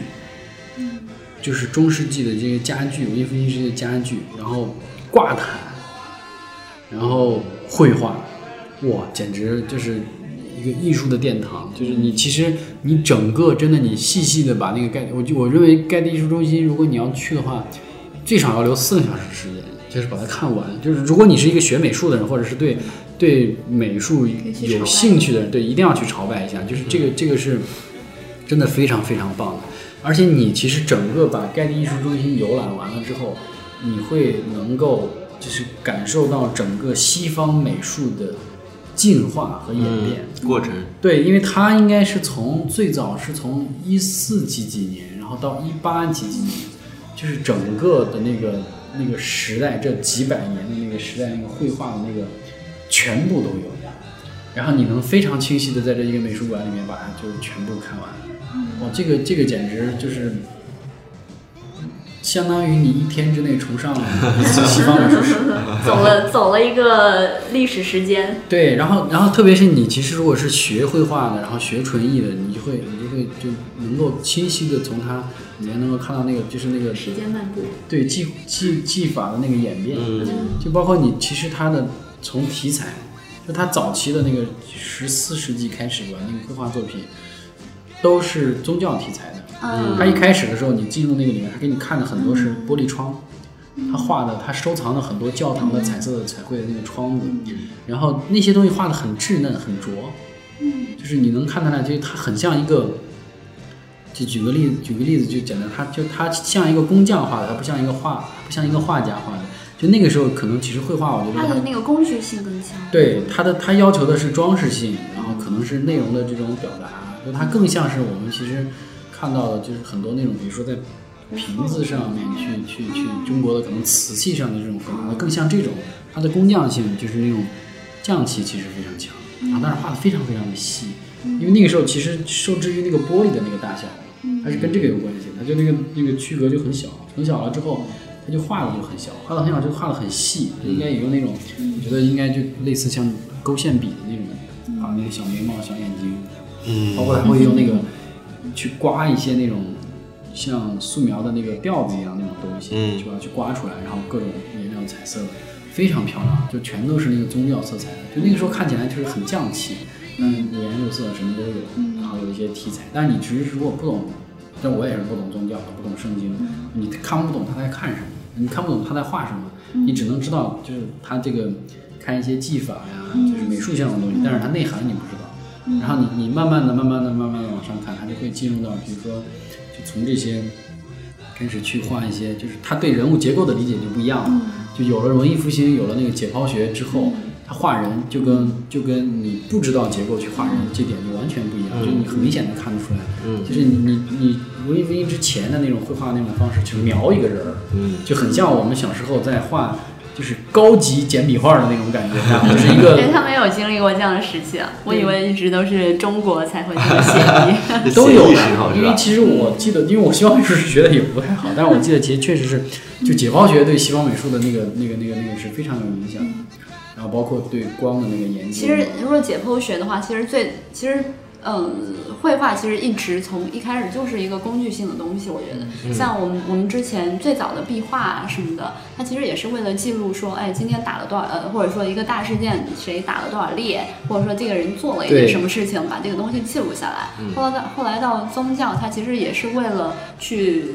表达这种神或者说宗教的一些东西，它也是承载着工具性的东西。对。那后来它其实贵就是贵族才有这个资格去雇佣这个画师，或者说帮他们去画个人肖像，其实也是帮个人，然后到最后才会有这种他们自由的艺术表达。是他，我觉得就是你能看得出来，他那些就是科技带给绘画基础的那种表达那种方式那种不一样。然后我我现在 找到会想到那个摇摇车？恐怖摇摇车上，就我现在在手机里面打开一张图，是我当时在那个盖地拍的，它是一个铜像。然后我为什么拍这个铜像呢？就我觉得其实这个我没有拍到他那个，嗯我我回就是没有拍到他那个名字。就这个铜像是一个什么？它是一个就是那个兽身，就是一个狮子的身体，然后狮子的爪子趴在那里，然后长着翅膀，但是它有鹅颈，就有像鹅一样的那个脖子，然后有人面，是一个女人的脸，就是一个青铜的这样的一个雕像。然后这个雕像我为什么会拍它？就是它跟我家里面放的一个一个同学送给我的一个就是工艺品非常像，就是我那个同学是咸阳的，然后他他们那个咸阳有一个非常是跟中国的某一个雕塑有异曲？就非常像，就是咸阳的那个那个有一个很著名的那个乾陵嘛，然后乾陵里面不是有很多那个随葬的那个那个那个品嘛，对。然后一般都是以俑为主嘛，就是以陶俑为主嘛。嗯。然后那个我那个同学就当时给了我一个陶俑，就是他们当地有一个非常有有意思的一个就有名的一个一个手工艺者，嗯。然后他就是那个工作人员，他就自己会用那个坑土去翻制一些这种东西，嗯。就是做的非常像，以假乱真的。他送给我的一个东西就是跟这个长得几乎一模一样，就是造型是造型是一样，但是表现手法没有这么按照结构啊这种方式，它就是一个人脸女人脸，然后鹅颈，然后但是他那个身体我现在不能准确的说它是一个兽身还是一个鹅身，然后长着翅膀，然后它是一个镇墓兽，它是皇帝随葬坑里面的一个镇墓兽，这个应该。查一下，应该可以知道这个可能是是《山海经》或者什么里面的一个一个一个挺神奇的动物。就我觉得这个东西方这个这点上面就找到了一个共同点，很有意思，不知道他们到底文化有没有联系。然后其实你看很多这种大陶盘子，然后上面这个这个盘子上面五谷丰登，就是有一个陶盘上面做了各种鱼啊、蛇啊什么乱七八糟这种东西，然后螃蟹什么都放在上面，像一个果盘儿似的。然后这就是那些，这里是那些，这都是玻璃窗，这是那个玻璃窗。你看它有很多这种以线来表达的，就很像中国的这种白描，就它的早期的那种，很像中国的那个白描，就是其实看到了很多那个东西方对于美术理解的那个共通的地方，就包括早期的那个西方的那个那个风景画，就我们其实中国是山水嘛，西方人叫风景画嘛，它那个风景画表达的那种方式跟中国的那个那个山水画那个技法很像很像，他画的那个树的那个叶子，就跟我当时学，我是学国画的嘛，就是我们画山水画的时候，那个五分叶啊，就是哦，点那个小树叶儿要要轻重浓淡不一样，但是要把那个一页一页那个要点出来，就跟他们那个风景画里面那种对于树叶那个表达方式一模一样，就是就是手法很像很像，就可能颜料不一样，然后颜色会更丰富一点，但是就局部的这些小技法其实其实很像，嗯，就就就这些，我觉得盖蒂艺术中心里面的就这些美术的这些藏品，真的是让人非常的非常的惊叹。而且我给你们讲，这里面是让你有机会看到大师真迹的地方。就他的最有名的那那幅藏画，应该就是梵高的那个鸢尾兰中间的一幅，他好像画了很多鸢尾兰嘛，其中的一幅。然后，而且他的那个鸢尾兰的那个是，就他的那个画作啊，放在一个一个厅里面，然后观看距离是没有限制的。就是他会有一个人在旁边提示你不要站得太近，他所谓的这个不要太近，就是一米，但是这中间没有任何栏的，就是他这个画就挂在墙上，嗯，就是就理论上来说你可以凑得很近看，但是他当然他会不希望你挨得那么近，怕你触碰到那些画，然后它是没有任何保护的，就除了梵高的这个画，哎，我记得它是有一个玻璃罩在这个画框外面，就是那个画框是露着的，但是这个玻璃是覆盖在这个画的画作的表面的。其他我看到的德加、莫奈这些人的画，连这个玻璃都没有，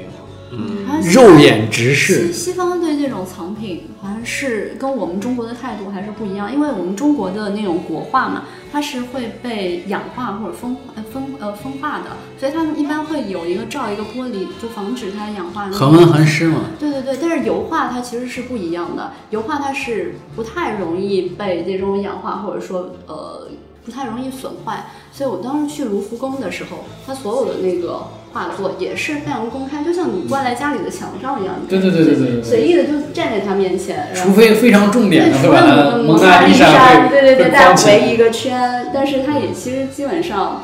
都都基本上你你能够站在他面前再看，哎呀就，我觉得非真的非常近，就这这个观画的这个体验，让人觉得非常的吃惊，没有任何隔阻挡物，然后可以肉眼直视，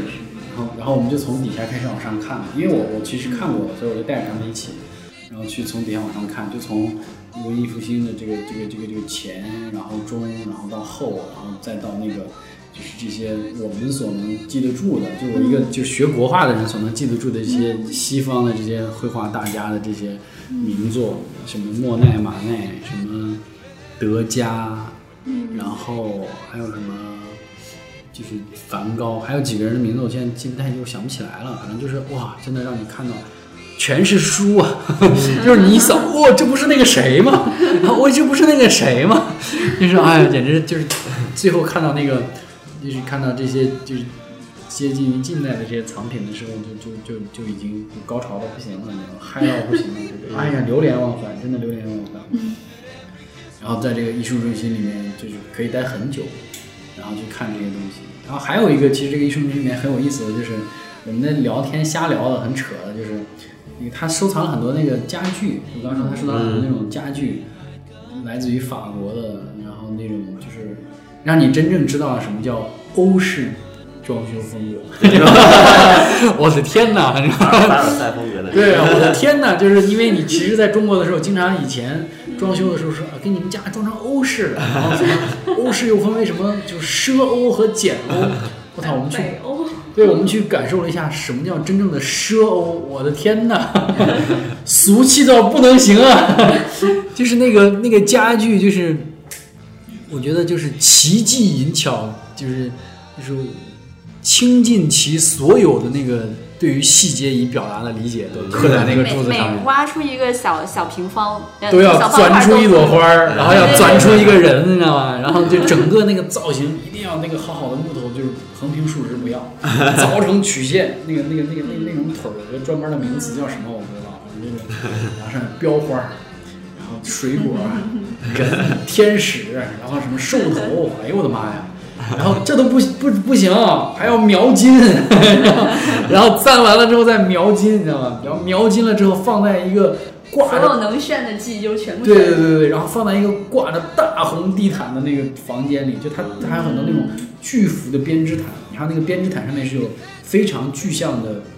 美术内容表达的，就很漂亮，就是那种编的，就直接编出来，就像我们的那个 可能跟我们的那个绣的那个技法不一样，但是直接把那个编出来的那种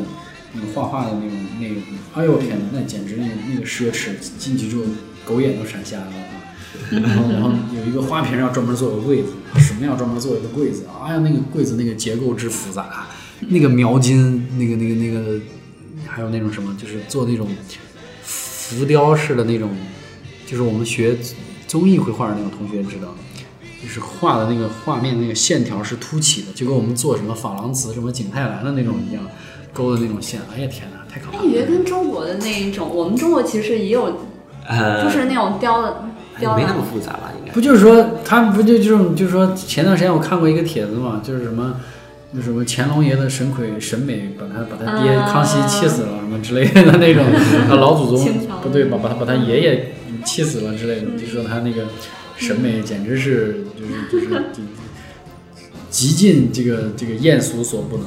特别恐怖。就就就那时候其实就感觉就就奢靡，就是有钱炫富啊。是像像我们去台湾的时候，因为我们中国的那个博物馆嘛，呃故宫博物馆呃，故宫博物馆，啊对对对，跟那个台湾的故宫博物馆里面的藏品是不一样的嘛，因为他们不是蒋介石把那种小而精巧的那些东西全部移到台湾的故宫博物馆嘛，嗯它里面的那种雕刻的那个象牙和球套球的那种镂空的东西是，牙雕，对对对，还有它是一个球套球，玲珑球嘛哦，对对对，玲珑球，它们都是属于那种就是在细处，然后炫技嘛。对对对对对，其实都是炫技，我觉得人就是到了一定那种，就我觉得这跟其实做设计是一样的，就是有时候往往会走到一个误区里面，就是如果。广告主的这个审美不是很高，然后那个那个那个执行的这个公司或者执行的这个人就会变得很崩溃，就是明明其实我这个东西可以做的就是就简洁大气，然后什么，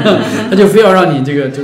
再加点质感。哎，那个边儿再亮一点儿，就是 骑进这种 PS 叠层，然后啊，就各种质感往上糊吧。嗯。就我觉得就就开始炫技了，就已经不是走那种美了，就是他的那他种们从前我我估计是这样的，就是我觉得藏品这个东西，有的时候或者说像一幅画，它其实是叫什么艺术银行，对不对？嗯，就艺术银行，它其实是能够代表着一定的价值在里面的。时间在时代的价值对对对，时就是像我们对你说的的那个时时间，就是他把这个时间的成本刻在了这样的一个艺术作品上，然后这个作品它就是可以，这个时间价值多少就可以得出这个艺术品的价值多少。就是早期时候，他不是一直说工业和手工哪个更贵嘛？然后早期肯定是手工最贵，对因为就是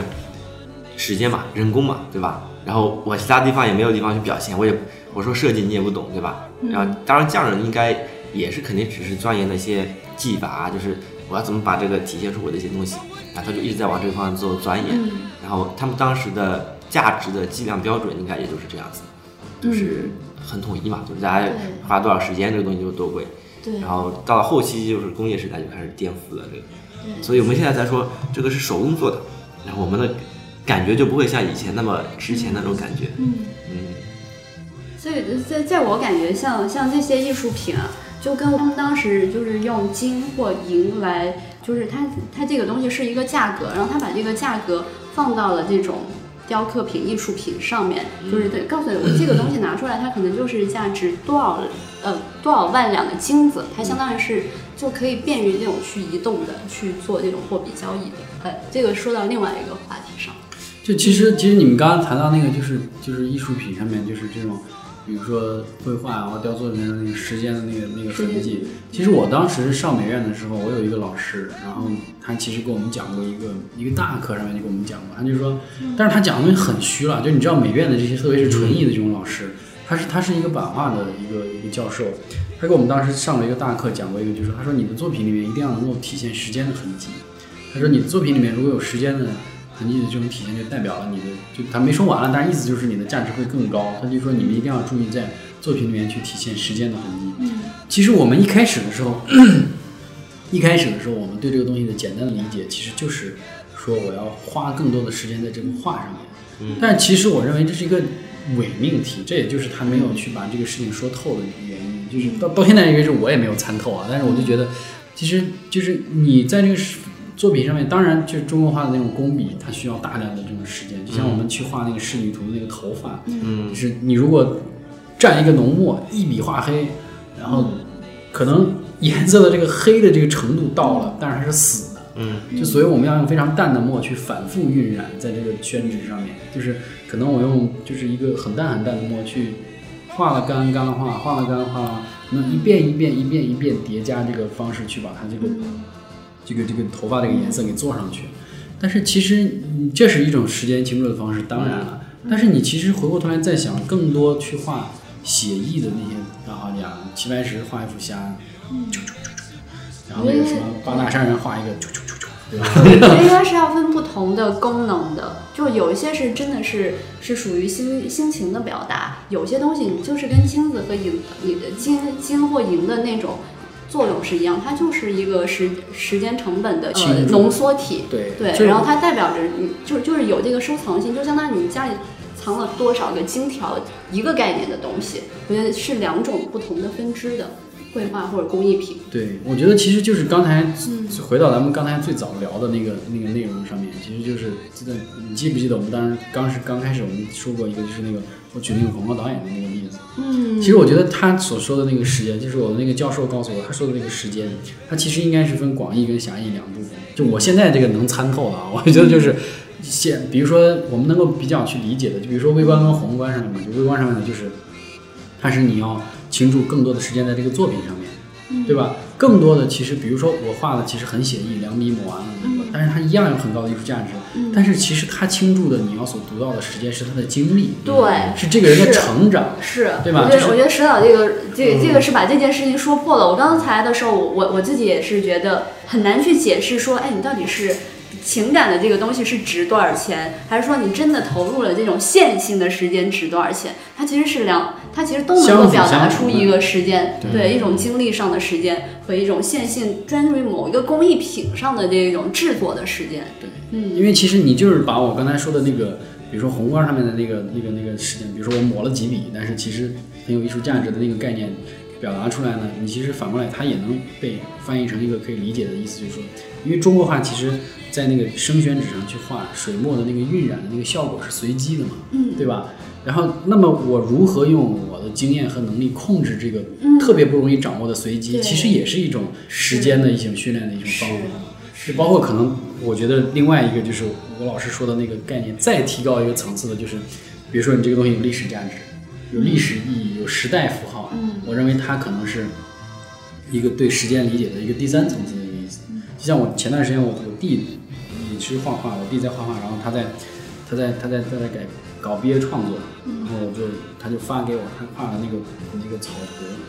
然后构图的那些东西，他在他在画，他其实是画写意，但是他是用写意画的比较，就是相对来说会花费很多时间的去画那个就是小写意吧，你不能这不能这样讲，这个小写意这个词不是不是这个定义，就是说它其实是没有那种就是非常抽象的那种表达，它是用写意去画非常具象的那个内容，所以它也要花很多的时间。嗯包括它也是有晕染，但是它那个晕染你要控制它的那个笔触面积跟那个干湿程度，包括它有那种存残，就更像更像于更像是画山水画的那种就是写写意山水画的那种概念的东西。然后他当时给我看了一个他的那个构图，然后他在画就是机器人在凿石头，嗯就画三个石匠在凿石头，然后就就是我看完之后，就是我就觉得，你看他跟我上学的时间差了十年了已经，嗯，然后然后他为什么会选择画石凿石匠呢？就是因为我们那个时候其实很多人都在画农，就是我们那个时候实际上很多人在画一些工人，嗯知道吧？就我上学的时候，实际上是就是人物的这种嗯写生啊，包括这些都去画一些农民啊，一些工人。再往前呢，回去就像黄土画派那些就画一个老农民，他是抓的那些很沧桑的、很有历练的，就是很有那种就是人物有质感的那种方式，还比较适合用这种写意的这种方式去叠加去表达的嘛。嗯，因为他能画出那种沧桑感。嗯但是问题是，你现在这个时代啊，就二零一几年这个时代，你还在画刻石这样的人，那我就跟他讲，我说你不应该去画这些人。我说你画的这个东西其实没有，就是你这个没有时代代表性。对，就是你画的这个水平我不评价你，就你画的这个技法我不评水平我不评价你，但是你画的这个题材一点时代独特性都没有。对，其实这个就想到刚才石导说的，就是呃，其中说到的第三个时间，就是说它能不能记录这个历史，什么东西是可以记录这个历史的？它就是在这个时代里面最普通的东西，因为它最普通的东西，它是具有这个时代代表性的，就是我们眼前最常见的东西，所以它为什么？我觉得就是它能成为历史，因为它是记录了。在这个时代底下涵涵盖的最丰富的信息，因为它最普通、最具有代表性，是所以在它时间的流走过程中间，它所具备的信息量是最大的。其实其实就是一个很简单的，就是时代符号嘛。就是因为其实你如果就看电影的话，你就会知道他们其实那个就包括就判断一个艺术作品，包括像电影作品也是一样，文学作品它有一个很大的一个标准，就是它的艺术性够不够，它是否带有这个时代独特性。就你是否能够表达这个时代人的状态、生活、思想以及环境背景，就这个是非常非常重要的。就是你是一个什么样的人，你的性格是什么样，你处在一个什么样的时代，你被改变了，还是你你接受了改变，还是你改变了什么？这些东西其实是是很重要的。就他除了那些技法上的东西之外，我就说我说你其实应该去关注这个时代特有的、独特的这些人。比如说我我跟他当时举例子，我说你其实被互联网改变的这国人。那我说我说我觉得现在有几个题材很很有意思，你可以去画。一个就是我觉得直播，人人都在做主播，人人都在做直播，你就用你所理解的技法的方式，你掌握这种方式，你把直播这件事情讲清楚，画出来，画成一个系列的。或者我觉得其实我觉得另外一个就是符合你现在这个题材，你的转变会小一点，但是你能接受的，就是我说你其实可以去找一找那种，比如说群众演员蹲在北影门口，然后等着要去拍戏，然后每个人长得千奇百怪，然后但都是一副那种不一样的精神面貌，就是那种人。我说你其实可以抓一抓这个时代的一些有特征的东西，它其实画起来会会会更有价值一点。是，它的信息量更大。对啊，这个其实就是我觉得我认为它就是更更广义上面的时间的痕迹，就放在这个放在这个作品里面的这个时间的这个痕迹。因为我觉得我们这这个头尾扣题扣的很好，我觉得这期标题都有了，这期标题时间旅行 这么文艺的标题，有有被石导当初的意愿了。好不行，我觉得其实还是，哎呀，这这这之后要做这种节目，还是要把自己的知识结构要再丰富一些。就是很多东西现在已经想不起来了，就是学的一些专业上面的一些知识的一些表达，还是要再严谨一点，要不然这个。不过我觉得这样这样挺好。其实我们做这档节目的意图是什么？就是我跟我跟高丽其实也是属于有一个框架，但是在聊天的过程中间，我们会发现我们在准备之外的东西。对我觉得就算是我们最后一部分对时间的下一个定义，也是在我们准备之外的东西。这就是嗯、呃我们我们说的那个宗旨叫什么？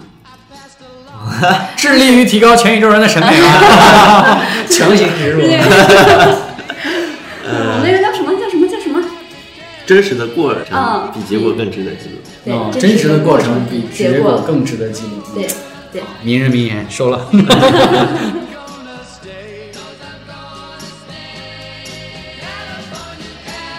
我刚才在那个下去吃饭的时候，还跟石导在聊，我说对我来说，很多人生的兴奋点，或者说旅行的兴奋点，不是说计划有多完善，而是在这个计划里面，你突然有一个跟你预期不一样的东西出现。我觉得那个是我整个人生在守候的一个东西。嗯，我觉得我们这期的话题也是有一点这么个意思。我们本来是在讲那个美国旅行的这件事情，结果后来我们讲到那个对艺术价品的这个时间的这个概念，我觉得是我我在这个整个聊天过程中间的一个小高潮。对，我也觉得就是说，其实我们聊了这么多内容，然后就是你们负责收，我来负责查，然后就发现了自己的一个核心技能，就是插话题，其实插的已经现在看有两个小时了都。嗯然后我们这个美国之行的这个真正的这个游记节目，洛杉矶都还没讲完，第一站都还没讲完。然后分享了一些就是 app 啊，一些好用的一些工具啊，然后讲了一下就是洛杉矶对我感触最深的这个盖蒂艺术中心，然后的的的自己的一些经历。其实我觉得这就是我想做一个就类似于叫，就是想把我吃过的和见过的这些东西分享给大家的一个初衷嘛。就是我觉得它代表的是一种感受、感悟，然后就我作为一个这种伪文艺青年，然后以前学过画画，但是这个西方美术史各种挂科不及格，但是其实到了这个到到了这个艺术中心里面之后，瞬间觉得自己就是找到了自己的那种兴奋点跟那种嗨点。原来只是看的片子，现在是见到活物的感觉了。对啊，就是让人感觉 就是一下，如果真的，我觉得还是去多经历经历，多看一看，会对你很有帮助。就曾经我之前跟我弟也讲过，我说我其实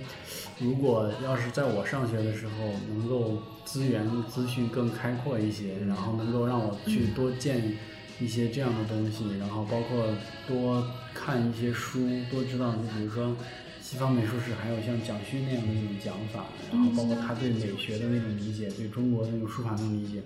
如果有一个这样的老师去跟我讲的话，嗯，我觉得可能，说不定其实也还是一样，自己这个我我也听过一个蒋勋的那个讲《红楼梦》的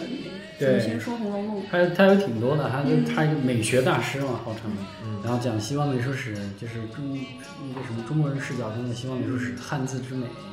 然后中国古典的这种美术史，就还有很多这种关于美的这种解读的，其实是就讲的还是很好的，嗯，所以我觉得主要其实还是希望能够通过自己的这些经历，然后把自己的一些感悟啊、想法呀分享给大家。我觉得不一定说的对还是不对，有一些可能有一些点，如果我觉得有一些错误的地方，也希望各各位听友啊，然后然后在我们的这个后台踊跃留言，然后指正，然后帮助我们一起去优化自己的这个知识结构，帮助我们一起更好的这样去完善跟成长。嗯，其就这次这个节目因为差得太远了，所以我们到现在为止 只是起了个头儿，然后我们争取在下一期，然后把这个美的行程跟大家讲完，然后未来可以穿插的再讲一讲去去其他地方的一些感受、感悟和一些心得吧。嗯嗯，然后这个节目我们也会以一个专门的标签的形式在我们节目里面更新，然后大家也可以通过我们的官网 GDN 点点赞以及网易音乐、呃荔枝 FM、iTunes 上面的播客给我们留言，呃或者通过电子邮箱 eat at gdn 点点赞给我们一些反馈。好的，那这期节目就这样，好，拜拜拜拜。